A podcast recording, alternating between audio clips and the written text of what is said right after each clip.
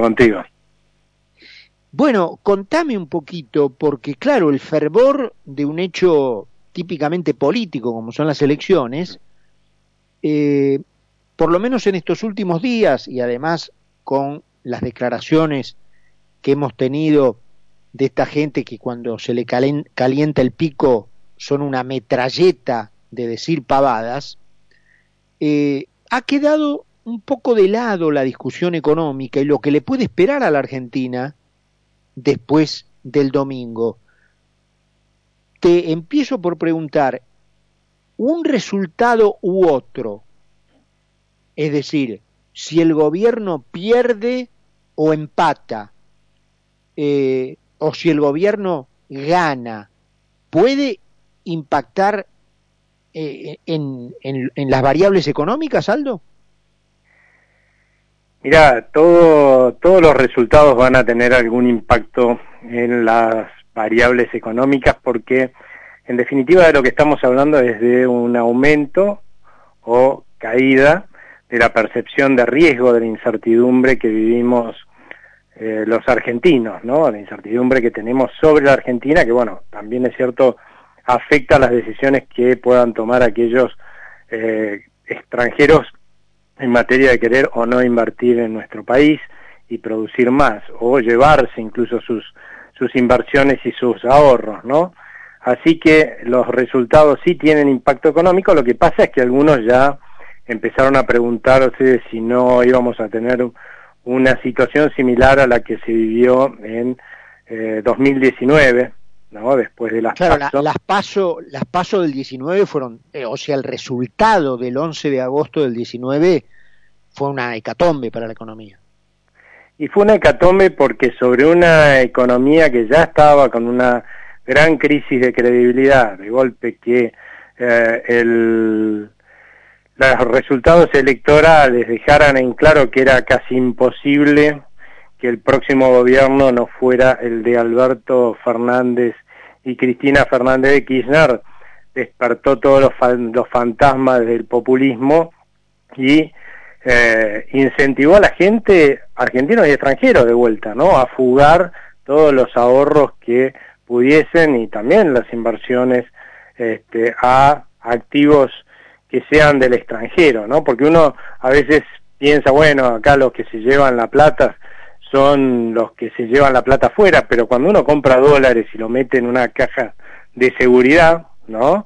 O al fondo del placar en una cajita, también está fugando capitales, está desfinanciando la economía, está colaborando en esta eh, crisis que genera la falta de credibilidad. Y en ese momento lo que pasó es que el futuro pintó todo lo malo que lamentablemente estamos viviendo, ¿no? Pero, eh, por supuesto, empeorado por, coyunturalmente por la eh, pandemia, pero con un futuro que hoy, para darte una idea, vos sabés que el año pasado nosotros reestructuramos la deuda, o el gobierno reestructuró la deuda que había caído en cesación de pagos, en ese momento les dio un bono a esa gente con una quita de alrededor del 50%, y resulta que hoy los papeles esos que le dio a esos acreedores cotizan con a un valor que quiere decir que los señores que las compran y venden esos papeles piensan que la Argentina en los próximos cuatro o cinco años va a volver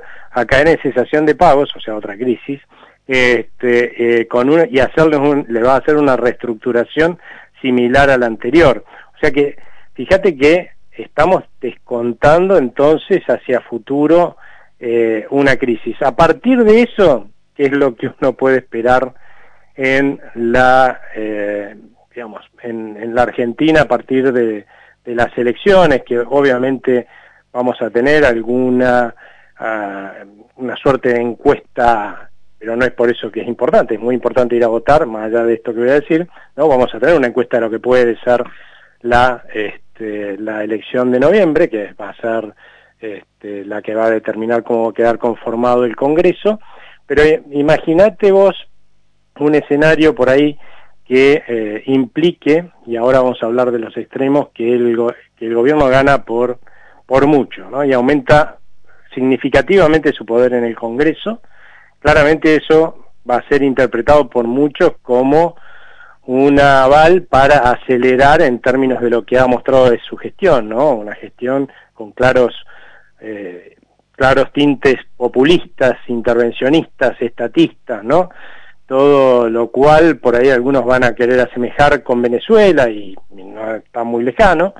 Así que claramente eso incentivaría quizás un, un escenario parecido al de las elecciones de las PASO de 2019 lo mismo que quizás una elección en la cual eh, pierdan por paliza, porque el problema ahí sería imaginarse al otro día la falta de gobernabilidad que pueda suceder y encima una pelea dentro de la alianza en el poder que va a ser cruenta, eh, cómo se gestiona a partir de ahí. Un país que van a tener que seguir gestionando, se supone, durante dos años y medio, ¿no? ¿Cómo va a ser? Ahora, eh, Aldo, un, un eventual resultado como este último que comentabas, un, eh, concretamente una victoria de la oposición, em, ¿puede producir una baja del, del, billete en la calle, una eh, suba de los mercados bursátiles? Eh, ¿puede, ¿Puede producir eso? Digamos, puede tener un efecto, no quiero decir confianza, pero un efecto benéfico o aún, como, como empezabas a explicar recién, una victoria de la oposición puede generar eh, la sensación de, un, de una anarquía en el gobierno que sea peor?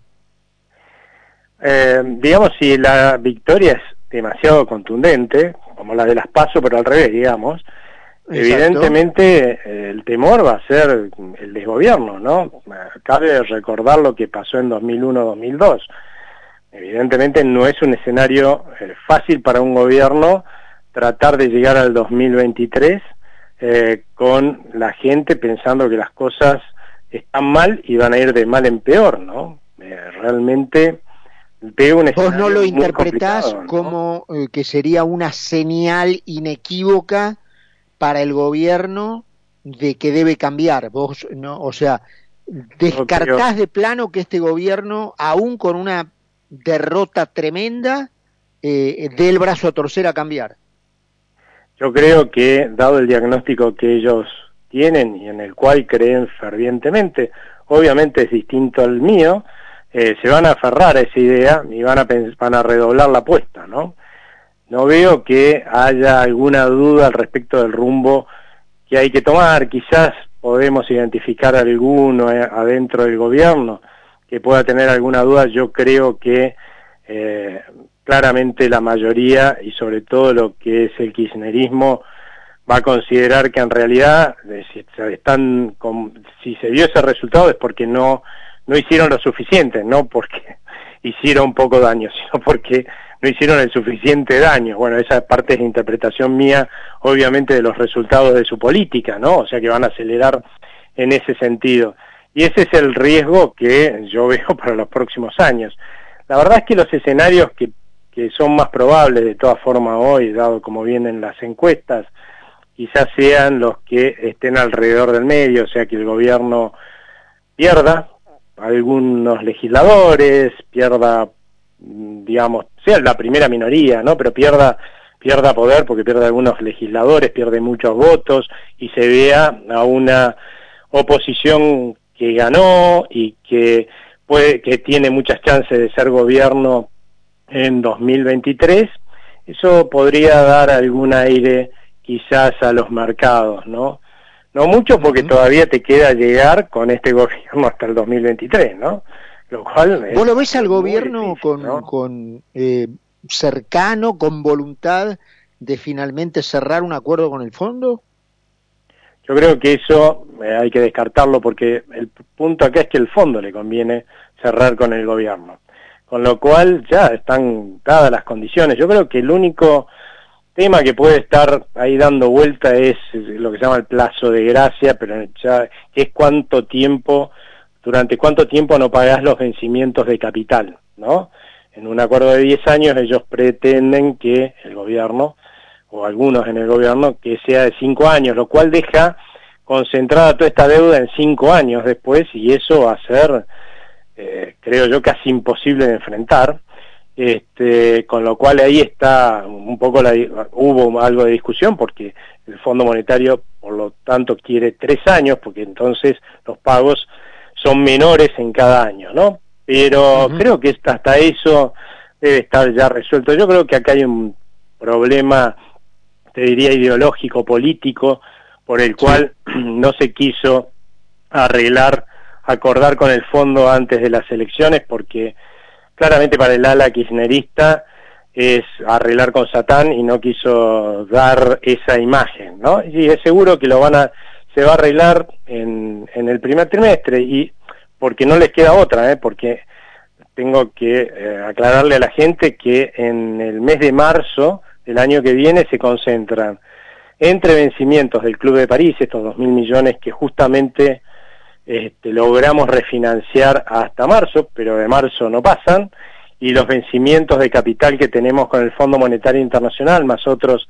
organismos internacionales, supera los cinco mil millones de dólares los que hay que pagar. O sea, una barrera infranqueable si no se refinancia eso, porque ya automáticamente habría alrededor de cinco mil millones de dólares que se refinanciarían en el tiempo y desaparecerían este, esa espada de Damocles que tenemos ahí en marzo, ¿no? Pero bueno, claramente el gobierno también es consciente de esto que estoy diciendo, así que una vez que pase esta percepción de que pueden pagar un costo político electoral, van a tener los incentivos como para en el primer trimestre del año que viene cerrar un acuerdo. Me parecería francamente un suicidio porque en marzo entraríamos en cesación de pagos con el Fondo Monetario y a partir de ahí ni siquiera te prestan plata los organismos internacionales. Te vuelves un paria. Aldo, bueno, como siempre, muy claro, este, te agradecemos estos minutos que siempre te tomás para conversar con nosotros y te dejamos un abrazo. Muchas gracias a ustedes, ¿eh? que tengan buena noche. Hasta luego, Aldo. Abrazo grandote. Aldo Abraham, con nosotros es eh, director economista de la Fundación Libertad y Progreso. Eh, 8, 9, perdón, menos 20 pasaditas, 15 grados la temperatura. Última pausa en el programa y estamos con Carlos Poncio.